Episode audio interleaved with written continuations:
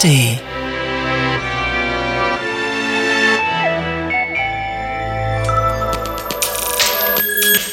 Ein unvermeidlicher Gast.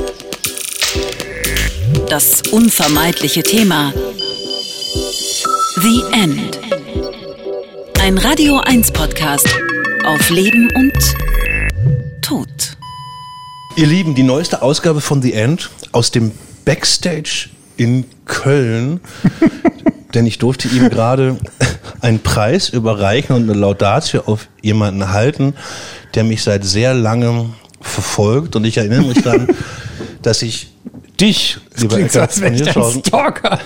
Er verfolgt mich schon lange. Nein, äh, das erste Mal, dass ich dich getroffen habe, war, da war ich als ganz junger Bestatter auf der Messe Leben und Tod in Bremen zu Gast und es hieß, Eckart Hirschhausen kommt. Und da habe ich dich vornehmlich auch noch als Kabarettisten wahrgenommen.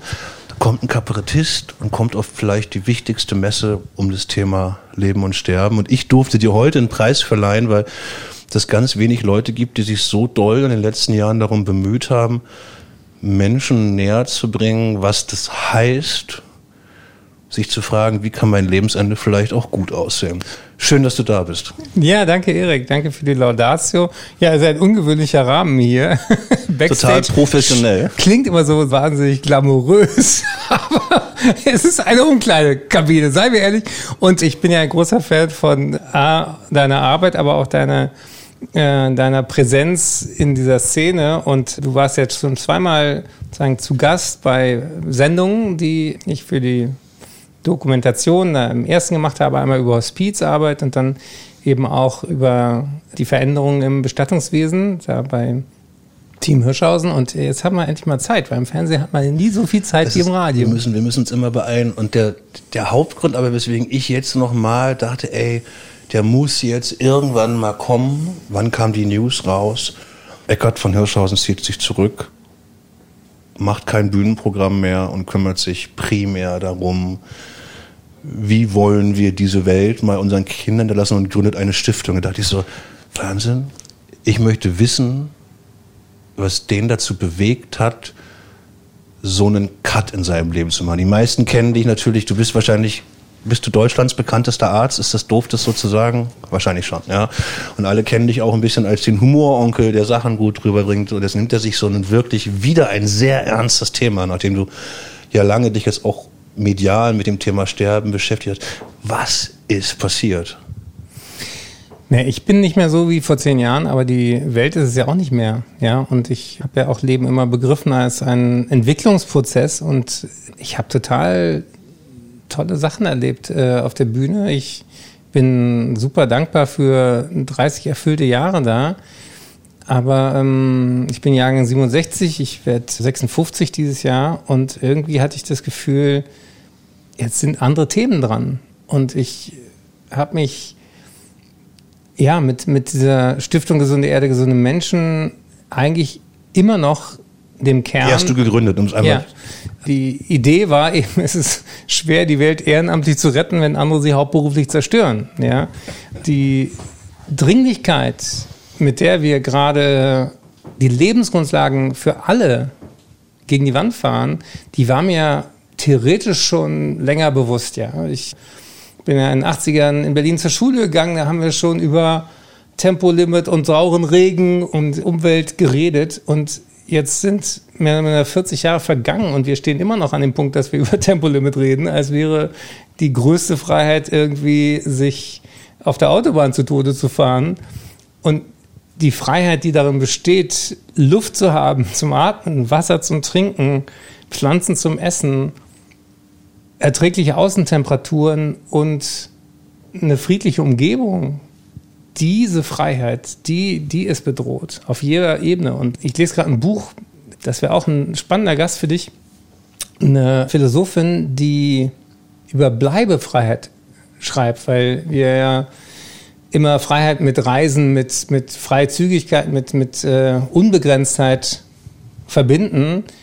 Aber wenn dir klar ist, dass laut ne, letztem IPCC-Bericht ungefähr jeder dritte Mensch auf dieser Erde innerhalb dieses Jahrhunderts umziehen muss, weil er da, wo er ist, nicht mehr bleiben kann, weil da entweder nicht genug Wasser ist oder nicht genug wächst oder kein Schatten ist oder es unerträglich heiß wird, dann wird dir erst klar, in was für eine Umbruchszeit wir sind. Und da dachte ich, Mensch, wenn ich die Chance habe, in der Öffentlichkeit zu stehen und eben nicht mehr die Leute erwarten, dass jeder dritte Satz eine Pointe sein muss, weil, weil du dich nicht mehr als Kabarettist definierst, sondern als, als Arzt, als Wissenschaftsjournalist, als Gründer der Stiftung Gesunde Erde, gesunde Menschen, ist das der richtige Schritt für jetzt. Aber wenn die Welt gerettet ist, komme ich gerne wieder zurück auf die Bühne und mache wieder Quatsch. Ich habe ja eine, eine Analogie und das interessiert mich unglaublich, denn eine Sache, die ich an mir selber merke, und da kannst du mich jetzt gleich hauen, wie gut man Sachen verdrängt. Total. Und das hat, und das hat Sterben und Klima in meiner Wahrnehmung so ein bisschen gemein. Also ne, ich finde eine Erklärung, warum ich mit meiner Tochter nach Südafrika fliegen möchte im nächsten Winter. Da ist es warm und verdränge das, weil es bin ja nur ich der da irgendwas macht. Und beim Sterben ist es ähnlich. Das sehe ich ja an meinem Beruf und das kennst du als Arzt. Ne? Also Sterben tut ganz lange nur die anderen, bis die Realität mal da ist. Und was glaubst du, wo sind denn die Mittel, um zu wecken? Also ich weiß, du hast natürlich eine Popularität, die du hast, du hast eine Form von Humor, wie du Menschen erreichst. Aber was seht ihr in der Stiftung, was muss gemacht werden, um dafür zu sorgen, dass, und ich habe es dir jetzt im Vorfeld vom Gespräch erzählt, ich sehe ja jetzt schon, und wir sind in Mitteleuropa, in dem Moment, wo Temperaturen innerhalb kurzer Tage um mehr als plus oder minus zehn Grad fallen, klingelt mein Telefon häufiger und draußen sagen, ey Leute, das ist schon da, Klimawandel tötet, hier in Deutschland, das ist nicht irgendwo ganz weit weg von mhm. uns, sondern eure Omas, eure Menschen, die einen äh, schwachen Kreislauf haben, die sind jetzt schon gefährdet, weil wir nichts gemacht haben. Das ist super, dass du das ansprichst, weil ähm, ich erlebe gerade so bei Social Media, dass die Leute, die lange Corona Leugner waren, jetzt umschwenken auf Klimaleugner und die sagen, es gibt keine Hitzetoten. Und die letzte Publikation in, in einer der besten Journals, die es weltweit gibt, in Nature, hat zusammengezählt, wir hatten letztes Jahr in Europa 60.000 Hitzetote. Ja? Wir sind in Deutschland an Platz drei. Das heißt, wir haben erstens viele vulnerable Menschen. Das sind Menschen mit Vorerkrankungen. Das sind Menschen, die älter sind, Menschen, die alleine wohnen, die keinen haben, der darauf aufpasst, äh, trinkt die Oma, der Opa genug, müssen die Medikamente geändert werden. Bei Hitze wirken Mittel, die den Bluthochdruck zum Beispiel regulieren sollen, ganz anders und so weiter. Wir haben aber auch eine hohe Gefährdung von Frauen, die schwanger sind, von kleinen Kindern, die ihre Hitze nicht richtig regulieren können, bis hin zu den kleinen Kindern, die diesen tragischen Tod sterben, dass jemand denkt, ach, ich gehe mal nur schnell was einkaufen, Brötchen also, holen. Also um die Zahl mal in eine Relation ja. zu setzen, 60.000 ist ungefähr 10 Prozent aller Verstorbenen, die wir in Deutschland haben. Ne? Pro Jahr sterben ungefähr 800. Mhm. Das ist nicht irgendeine kleine marginale Zahl. Das ist die Zahl für Europa. Ja. Und du, du bist sozusagen an, am Telefon dann gefordert. Warum das so schwer ist, die genaue Zahl für Deutschland festzulegen, ist ja die Tatsache, dass das nicht auf dem Totenschein steht. Ja, auf dem Totenschein steht ja auch nicht Sahnetorte, mhm. wenn das die Haupttodesursache war, sondern da steht dann irgendwas von Herzinfarkt oder Schlaganfall oder Kreislaufversagen. Aber ähm, Hitze tötet auf ganz, ganz viele verschiedene Arten. Und bei Menschen, die schon, wie du es gerade gesagt hast, n, zum Beispiel Herzinsuffizienz haben, die sterben ja nicht an dem Tag, wo es plötzlich 35 Grad sind, sondern die sterben an den Folgen von diesem Tag. Nämlich, das ist der Tag, wo sie sich verschlechtern. Das ist der Tag, wo äh, die Niere dann nicht mehr mitmacht oder das Herz oder eben auch das Hirn. Ja, also gerade Menschen mit neurologischen Erkrankungen sind auch extrem gefährdet. Also das wusste ich gar nicht. Du hast mehr Schlaganfälle auch un unter Hitze. Du hast ähm, Menschen, die zum Beispiel auch eine Grunderkrankung haben wie Nervenübertragung, also zum Beispiel auch Menschen mit MS, ja die können unter Hitze sich plötzlich sozusagen wie gelähmt fühlen. Also es gibt ganz, ganz viele Patientengruppen, die man erstmal überhaupt nicht auf dem Schirm hat. Und wo ich so wichtig finde, dass auch Bestatterinnen und Bestatter genau auf diesen Zusammenhang hinweisen, weil wir haben deswegen so viele Hitzetote in Deutschland, weil viele Leute, die Risikopatientinnen sind, darüber nicht Bescheid wissen. Und weil wir noch nicht mal in der Ärzteschaft sagen könnten, Mensch, da und da und da sind Leute in Gefahr, weil wir keine zentrale Erfassung haben. Das hat Frankreich jetzt besser gemacht. Diese Hitzeschutzpläne, die Genau, Hitzeschutzpläne. Und zum Beispiel in Altenheimen ist in Frankreich inzwischen vorgeschrieben, dass es äh, einen kalten Raum geben muss in jedem Altenheim. denk mal, wie viele Altenheime wurden in den 60er und 70er Jahren einfach lieblos aus Stahlbeton zusammengeschustert.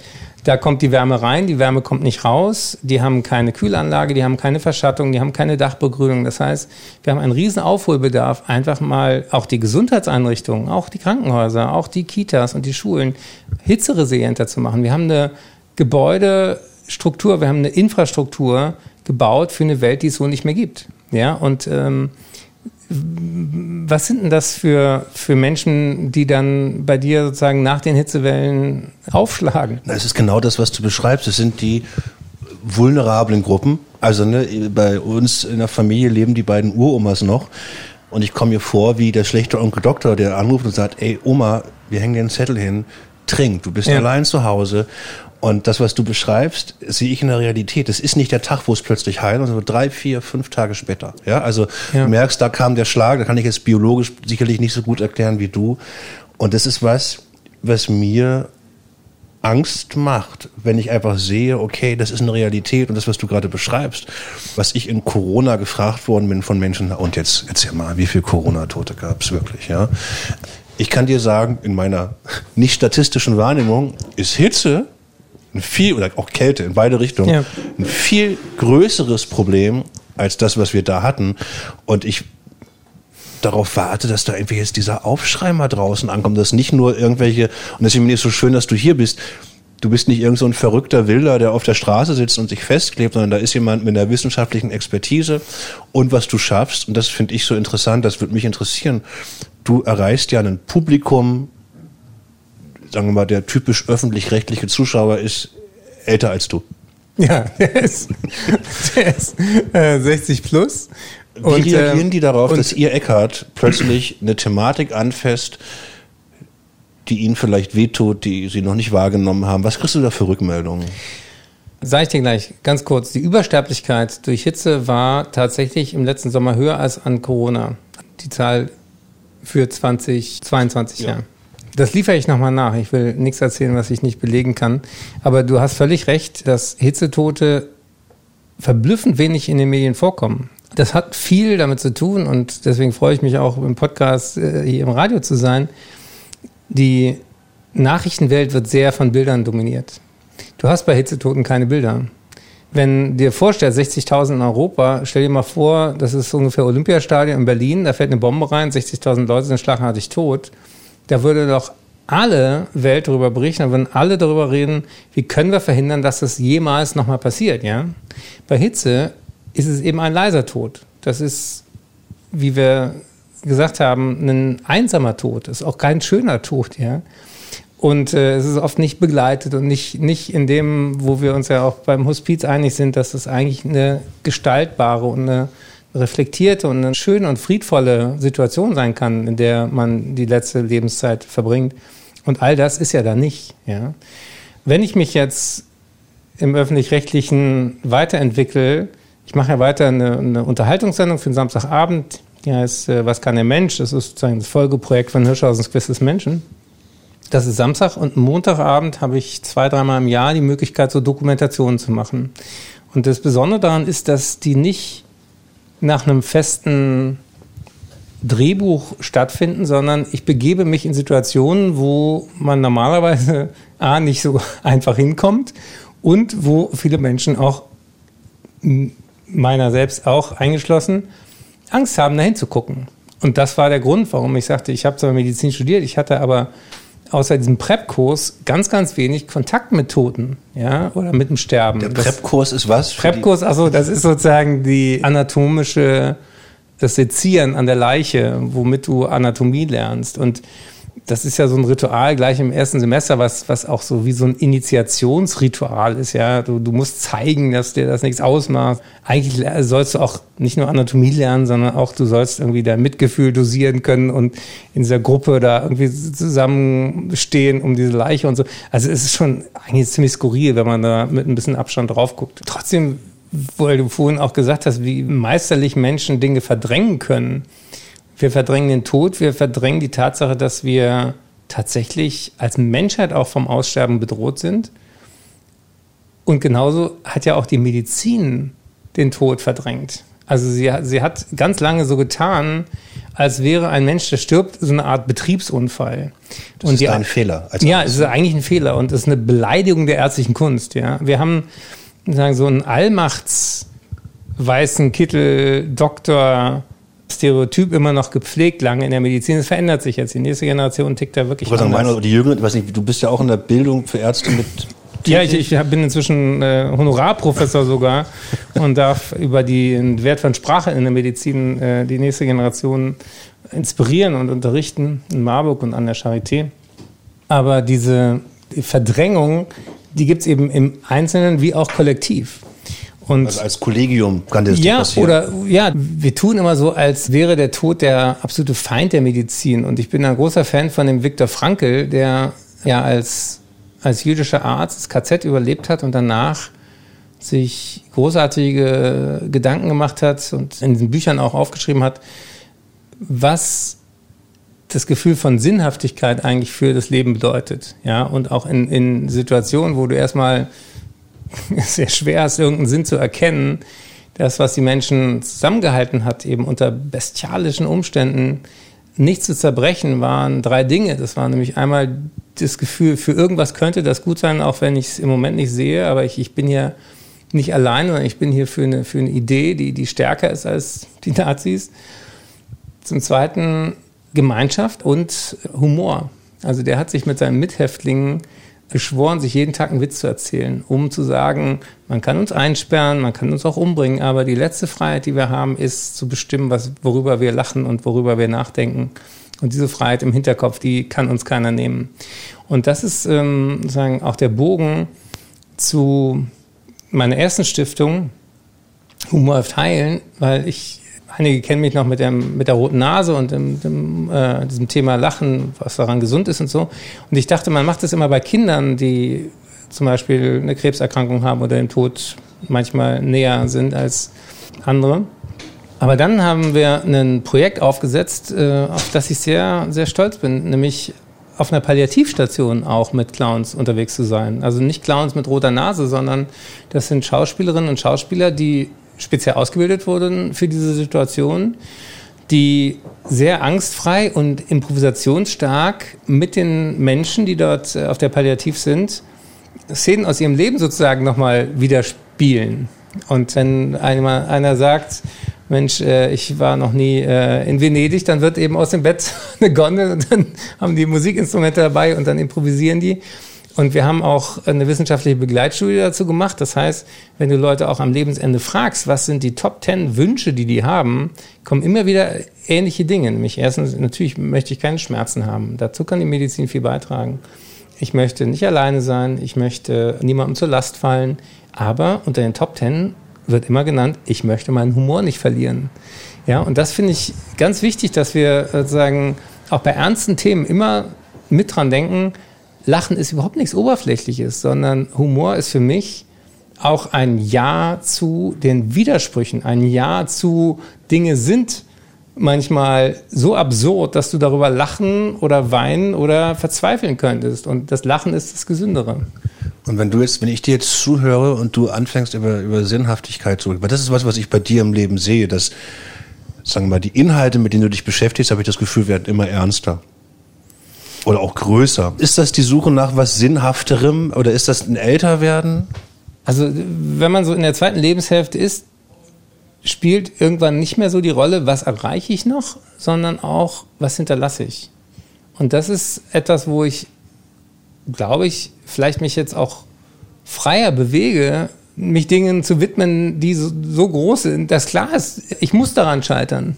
Ja, also ich werde alleine nicht die Klimakrise aufhalten. Ich werde auch selbst mit dem tollen Team, was die Stiftung ja ist und all den inspirierenden Menschen, die ich da treffe, es ist eine Aufgabe, die ist fucking beängstigend. Ich will dir was geben. Ich habe in der Laudatio auf dich eine Geschichte erzählt, die nicht nur zum Amüsement war, sondern ich glaube, du unterschätzt die Macht, die man als glaubwürdige öffentliche Figur hat.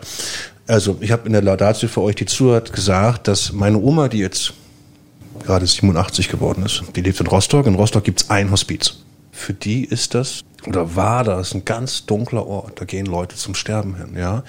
Und für die hast du mit der Doku, wo du im Hospiz warst, was geschafft, nämlich die hat was gesehen, die hat eine für sie Vertrauensperson, ihr Herr Dr. von Hirschhausen ist eine Vertrauen und das hast du geschafft. Und ich glaube, dass man ähnliches auch als Absender beim Thema, wie wollen wir uns der Vernichtung der Welt irgendwie stellen, schaffen kann. Ich glaube, da unterschätzt du das, was du vorher dir an, also an, an Renommee auch aufgebaut hast, an Glaubwürdigkeit. Der Typ steht für irgendwas. Ich glaube, also, deine Sache ist, wegen die dich mögen. Die sehen dich und die denken, Eckhard von Hirschhausen ist so, wie er da im Fernsehen rüberkommt. Und da ist, glaube ich, auch gar nicht so viel Unwahres dran. Das ist ja, das trägt dich ja. Und ich glaube, dass das was ist, weil das war die Frage von mir, wo du auch siehst, wo deine Ansätze sind, Menschen zu bekommen, weil es gibt Leute, die brauchst du nicht mehr überzeugen. Aber es gibt natürlich eine ganz große Gruppe von Menschen draußen, die du sagen musst, ey, das gibt kleine Schritte und die könnt ihr machen. Und du hast gerade in deiner Dankesrede, das muss ich mir abfotografieren, Bier ist wie Klima, warm ist scheiße. ich muss es mir merken, weil das so phänomenal einfach ist. Ja, ich habe zwar mit der Bühne als, als Kunstform jetzt erstmal eine Pause gemacht, äh, sag niemals nie, aber ich habe ja sozusagen mein Werkzeugkoffer oder mein äh, Handwerkszeug, das nehme ich ja mit in die nächste Lebensphase, nämlich die Fähigkeit, Dinge auf eine Pointe zu bringen oder in, in einen Aphorismus oder in ein knackiges Bild. Ich glaube, wo wir wirklich noch viel drüber nachdenken müssen, ist, was hindert uns denn daran, uns diesem Thema zu stellen? Ja, und wie befreien könnte es sein, ehrlich mit der eigenen Unzulänglichkeit, mit der Endlichkeit des eigenen Lebens und der Endlichkeit der Ressourcen auf dieser Erde als Ganzes umzugehen. Weil mein Gefühl ist, gerade dieses Jahr 2023 ist so, sagen, in the face, was Klimakrise bedeutet. Ja? Lauter Länder, wo wir eigentlich als Deutsche immer geträumt haben, da reise ich hin, da geht es mir gut, da ist es wärmer als zu Hause, sind jetzt über diesen Punkt rüber da ist es zu heiß, da ist es zu trocken, da ist plötzlich ein ganzer See weg oder es hagelt oder 45 Grad auf Mallorca. Ja, und ich glaube, dass das gerade dieses Jahr für ganz viele Menschen so einen Aufweckmodus hat. Und trotzdem, ich habe dieses Bild, unser Verhalten der Klimakrise gegenüber ist so wie, wenn man nachts wach wird mit voller Blase. Und du weißt genau, was du tun musst. Du weißt auch, es wird von alleine nicht besser. du denkst 20 Minuten lang, ich bleibe noch liegen. Ja, wenn ich die Augen zumache, dann, dann, dann merkt der Rest des Körpers nicht, dass ich eigentlich gar nicht schlafe. Ja, also wir bescheißen uns im Kleinen wie im Großen. Und ich glaube, der Moment kommt, wo die Energie, die du aufwenden musst, um zu verdrängen, größer ist als die Energie, die heißt, hey Leute, wir haben ein echtes Problem. Und ich glaube, dass dieses Aha-Moment, es gibt in der Medizin so einen sehr, sehr einfachen Grundrhythmus, nämlich erstmal die Diagnose klären und dann über die Therapiemaßnahmen reden, ja. Und wenn du das nicht einhältst, passiert das, was in der Politik gerade passiert, nämlich, dass sie durch über ganz, ganz viele kleine Schritte in der Therapie sich streiten, aber keiner traut sich mal, das große Bild zu sagen, Leute, wenn wir weitermachen wie bisher, ist nichts mehr mit Wohlstand, ist auch nichts mehr mit einem guten, entspannten Leben, sondern dann kämpfen wir jeden Tag mit Extremwettern, mit Wassermangel, mit nichts mehr zu essen, mit Leuten, die aus purer Not alle nach Europa wollen, müssen. Das will sich keiner vorstellen. Und ich glaube dennoch, dass sozusagen diese Möglichkeit, auch über Humor, aber auch über die medizinische Bedeutung der Klimakrise mit der Hitze, mit neuen Allergien, mit neuen Infektionskrankheiten. Auch Corona ist nicht vom Himmel gefallen, sondern wenn wir Tiere krank machen, weil wir ihnen den Lebensraum beschneiden, weil wir Regenwälder abholzen, um Fleischfutter zu, anzubauen. Also dieser ganze Irrsinn, ja, da ist ja für mich auch, dass wir sagen, den Tod von Menschen und Tieren billigend in Kauf nehmen, um so wahnsinnig viel Fleisch zu erzeugen auf diesem Planeten. Wie absurd ist das denn? Ja, wir haben zwei Milliarden Menschen, die übergewichtig sind. Wir haben eine Milliarde fast, die hungert.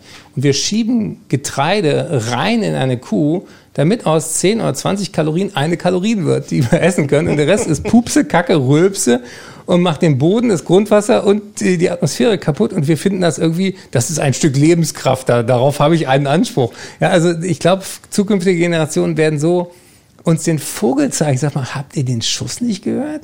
Wie seid ihr denn mit, mit Leben und Tod auf diesem Planeten umgegangen?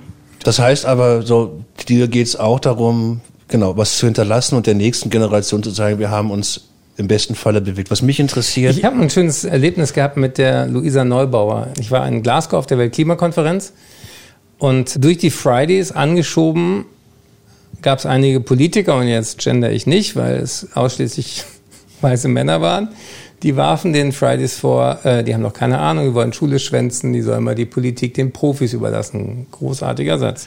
Aber daraufhin, und das ist ja oft so Kraft gegen Kraft, These, Antithese, das hat dazu geführt, dass 28.000 Wissenschaftlerinnen und Wissenschaftler bei Scientists for Future unterschrieben haben. Ich war einer davon und durfte die Pressekonferenz auch machen in der Bundespressekonferenz. Daher kannte ich eben Luisa Neubauer. Und dann habe ich sie in Glasgow wiedergesehen und fragte sie ganz konkret, weil wir gerade über Generationenaufgaben reden, was ist denn die Rolle von uns, meiner Boomer-Generation?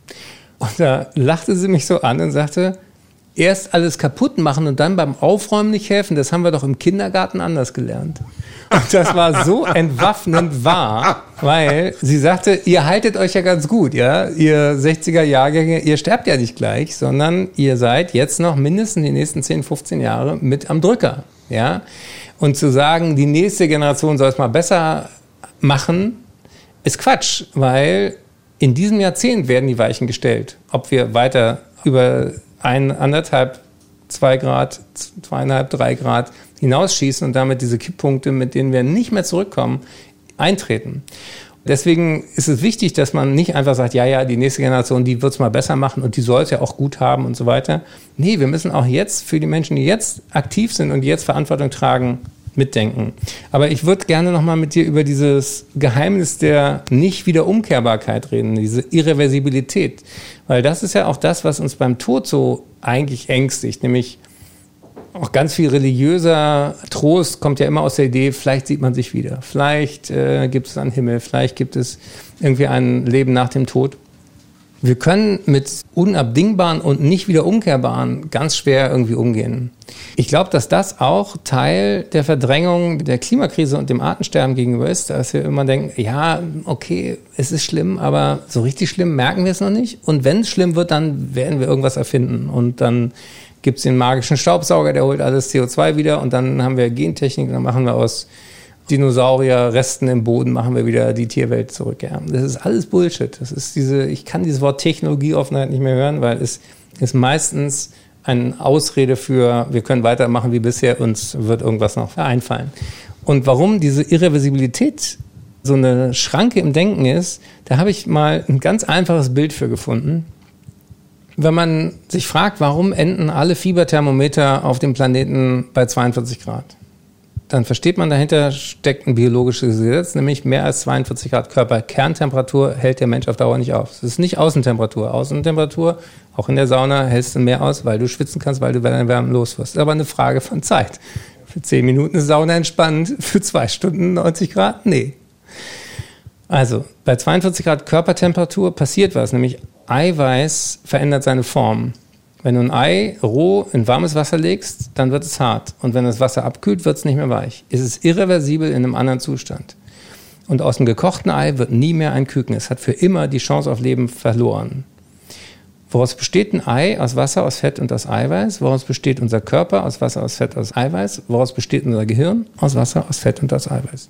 Und das finde ich ganz wichtig, immer wieder zu betonen. Wir können uns aus unserer Körperlichkeit nicht rauskaufen. Mit keiner Technik der Welt, mit keiner Zaubertablette. Wir können uns um einzelne Menschen auf der Intensivstation kümmern, aber wir können nicht sozusagen, wenn wir weiter diese Welt überhitzen, irgendwas anderes machen als sterben. Und kein Mensch kann sich seine eigene Außentemperatur kaufen, noch nicht mal ein Privatversicherter. Wir können in Saudi-Arabien mit wahnsinnig viel Geld und wahnsinnig viel fossiler Energie irgendwelche komischen Gebäude bauen, die dann runtergekühlt werden. Aber es hat nichts mit einem guten Leben zu tun, wie du und ich das kennen. Wie viele Anfeindungen bekommst du, was du da jetzt machst?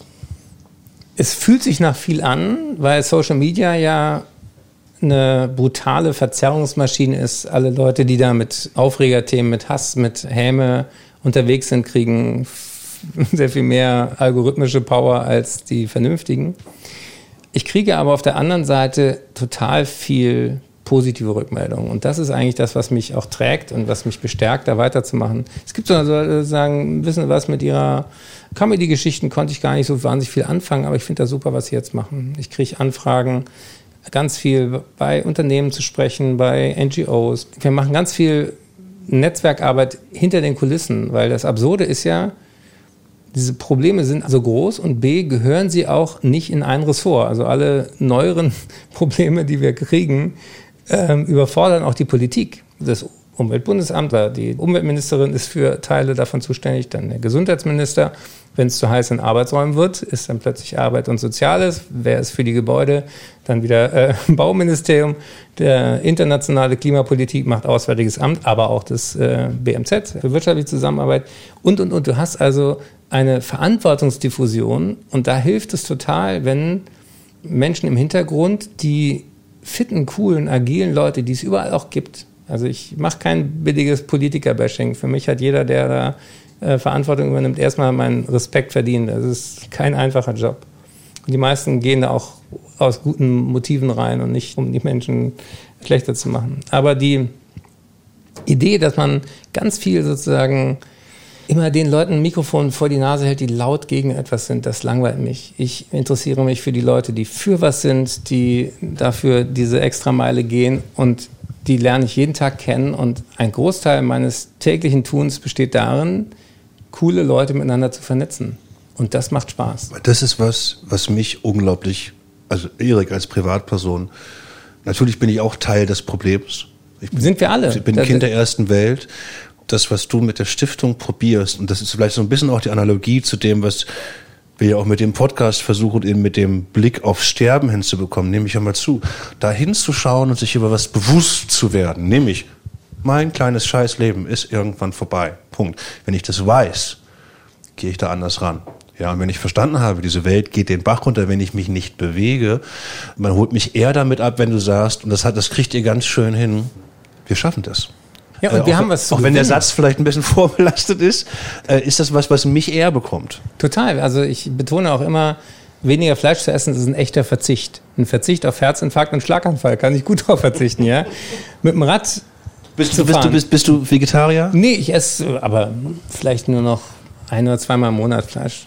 Da gibt es diese Idee von der Planetary Health Diet, das ist das Beste für deinen Körper und, und verträglich für den, äh, für den Patienten Erde, für den Planeten. Und ich finde, auch da ist es total wichtig, dass das der Standard wird in jeder Kita, in jeder Kaserne, in jeder Mensa, in jeder Kantine. Wenn die Leute gerne Currywurst essen wollen, dann können sie es zum Frühstück haben oder sie können sich das auch abends machen. Aber öffentliche Verpflegung könnte sich super engagieren, einfach für eine pflanzenbasierte Ernährung. Ist sowieso das Gesündeste für uns. Diese Gewinne, diese Co-Benefits, die immer wieder zu betonen, nimm, nimm noch mal, auch das ist ein Tabuthema in einem Bestattungswesen, es gibt ja immer mehr Menschen, die übergewichtig sind. So schwer, dass du da die kaum mehr in den Sarg kriegst oder die getragen kriegst. Und äh, wenn die dann Erdbestattung machen, haben auch die Mikroorganismen. Du, das ist, das ist kein Witz. Die amerikanischen, also bei den Amis ist das mittlerweile wirklich ein Problem, dass die teilweise die Brennkammern in den Krematorien vergrößern müssen, äh, um einfach dieser schieren Masse an Mensch auch äh, gerecht zu werden. Wo wir schon über seltsame Dinge reden, ich weiß ja, dass es diesen Riesentrend hin zur Feuerbestattung gibt. Aber ich finde, was ist denn das für ein Zeichen der Nachwelt gegenüber? Nochmal richtig viel fossile Energie verballern. Ja, Nochmal richtig da, aufheizen. Da wird jetzt der Krematoriumsbetreiber sagen, das tun sie nicht, aber ich bin bei dir. Eine Sache, die mich, also mich treibt natürlich nachhaltiges Arbeiten auch um. Was mich eher bewegt, ist immer wieder, wie schnell Menschen so Greenwashing glauben, weil Sachen total mhm. schön und charmant klingen und du sagst, du könnt dir mal eine Sekunde nachdenken und ich kann dir sagen, Stand heute kenne ich keine Studie, die mir nachhaltig belegt, welche Bestattungsform die nachhaltigere ist. Wenn du darüber hinaus schaust, wer dann mal so die Studien finanziert, denn die werden ja natürlich sagen, eine Kremation ist was sehr sauberes, es wird gefiltert, aber am Ende des Tages stehen da so eine großen blauen Tonnen mit Sondermüll aus den Filterrückständen. Und der größte Dreckträger bei der Bestattung ist schon der Körper. Hat man einen Körper, der nicht, das weißt du besser als ich, hat man eine Chemotherapie hinter dir. Und ich glaube, dass wir uns da durchaus in Zukunft fragen müssen, wie wollen wir mit den Körpern umgehen? Äh, wobei ähnlich wie in der Medizin natürlich wir auch immer die Frage haben, ich kann es nicht nur auf reine Sauberkeit, sondern ich muss auch auf Menschenwürde dabei achten. Ja, aber ich, ich erinnere mich noch, ich war mal bei Peter Wohlleben in seinem Wald und haben wir auch über diese Tatsache geredet, dass die Natur ja alles in Kreisläufen macht und es ja kein Müll entsteht, äh, solange kein Mensch da ist. Ich habe auf Insta jeden Sonntag ein Zitat und diesen Sonntag habe ich ein Zitat, das ist sehr, sehr lustig, warte mal, ich will es nicht verhauen. Ich, ich lese es mal einmal vor. Das war ein Schild, denn das ist nicht von mir, sondern von Waste Free Planet. On the beach and in the sea, animals do not leave trash. Humans do. Please behave like animals. also frei übersetzt, am Strand und im Meer hinterlassen Tiere keinen Müll. Das machen nur Menschen. Also bitte verhaltet euch wie die Tiere. Finde ich so lustig, ja. Und das gilt natürlich auch über meinen Tod hinaus. Ich fand dann mit Peter diese Idee, wir lagen so am Boden zu den Wurzeln von einem Baum für einen Moment total friedlich. Nämlich, ich sagte, du, wenn wir lange genug jetzt hier einfach liegen bleiben, dann werden wir wieder Teil dieses Baumes. Und ich fand das irgendwie viel schöner als nochmal irgendwie auf 2000 Grad. So ganz so heißt es nicht, aber das heißt, also ich selber kann ich dir aussagen, bin auch aus emotionalen Gründen, weil ich glaube, dass dieser psychologische Akt eines einen Körper zu Grabe tragen wichtiger ist. Mhm.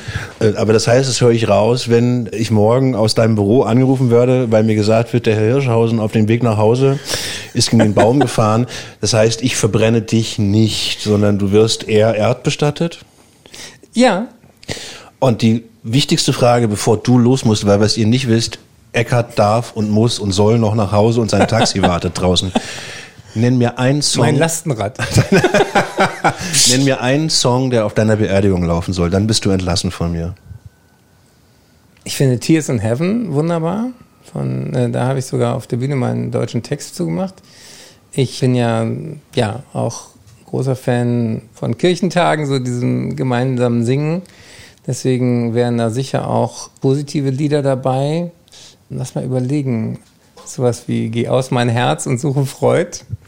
Oder auch. Ähm, Schon gemeinsam gesungen auch dann. Ja, oder ähm, ich, John Denver hat wunderbare Lieder gemacht. Da bin ich wirklich Leaving on a Jet Plane. Oh, ja, da also, würde ich mit. Du, ich mache folgendes: Ich notiere mir das. Wenn es, dein Büro, es gibt eine Menge, Menge, Menge äh, Songs, weil ich in dem Ritual ja auch einen großen Wert in dem generationenübergreifenden sehe. Meine Großeltern sind aus dem Baltikum, die sind dann umgesiedelt worden und dann geflüchtet. Also auch wenn man es mir nicht ansieht oder anhört, ich habe auch Migrationshintergrund. Meine beiden Eltern sind nicht in Deutschland geboren. Und da gibt es ein Lied, das heißt Segne und Behüte. Und das wurde natürlich auch bei der Beerdigung von meiner Großmutter, von meinem Großvater gesungen und so weiter. Und äh, da kommen mir sofort die Tränen, wenn ich das höre, aber auf eine gute Art und Weise. Also Segne und Behüte muss auch dabei sein. Ich danke dir für das Gespräch, lieber Eckart. Sehr gerne, Erik. Ein guter Abgang ziert die Übung. The End. Der Podcast auf Leben und Tod. Bis zum nächsten Mal. Vielleicht.